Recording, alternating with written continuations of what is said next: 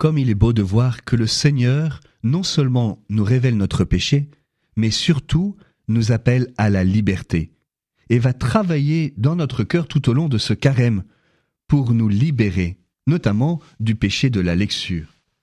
Nous avons vu hier comment les premiers remèdes, c'était la chasteté, un changement du regard sur la sexualité et de revisiter nos choix. Aujourd'hui, d'autres remèdes se proposent à nous. Tout d'abord, poser des petits actes de liberté, des petits actes de choix et de renoncement. Par rapport à l'imagination, stopper les rêveries érotiques lorsque nous nous prenons en flagrant délit d'imagination érotique. La garde du regard dans la rue, devant les publicités. La garde de la langue. Discerner nos plaisanteries. Respecter sans dramatiser non plus. La garde de la curiosité et de la mémoire. On vomit un repas indigeste, mais une image perverse reste gravée dans la mémoire. Que faire des images mémorisées?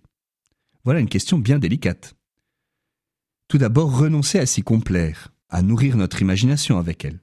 Et puis, les présenter au Seigneur pour qu'il purifie notre mémoire. Pourquoi ne pas demander à nos frères, de foi, de prier pour nous, tout en restant discrets, bien évidemment, pour demander que le Seigneur purifie notre mémoire? Marie peut nous aider aussi dans cette purification de la mémoire et des images reçues.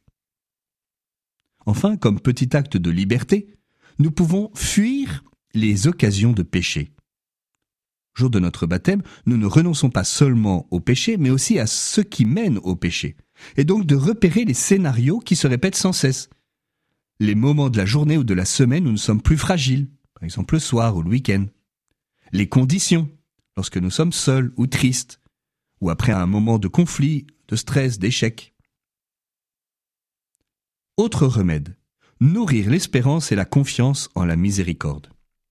Nous devons veiller à ne pas tomber dans la désespérance, qui ôte les forces pour combattre. Le combat n'est jamais perdu, malgré les chutes.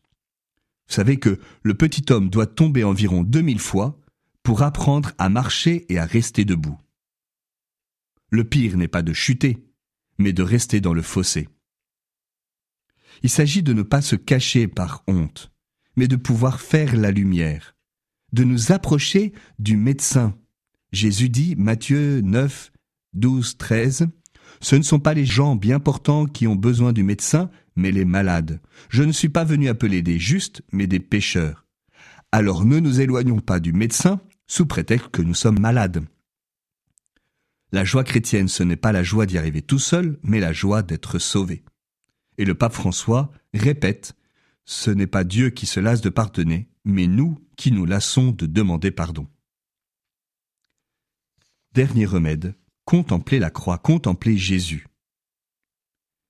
Jésus purifie nos désirs de séduction. Lui qui, selon le prophète Isaïe, était sans beauté ni éclat pour attirer nos regards, sans apparence qui nous eût séduits. Isaïe 52, verset, Isaïe 53, verset 2. Jésus crucifie nos voyeurismes en acceptant d'être déshabillé par les soldats, puis mis sur la croix dévêtu. Marie, qui a soutenu de sa présence, de son regard, de sa prière, son fils meurtri et humilié, peut nous aider à vivre chastement. Et aujourd'hui, nous pourrons prier une dizaine du chapelet en méditant sur le deuxième mystère douloureux, la flagellation, qui est associé par la tradition à la mortification des sens et à ne pas faire n'importe quoi avec notre corps. Dans sa chair blessée par les coups, Jésus nous guérit de toute recherche démesurée et narcissique de plaisir.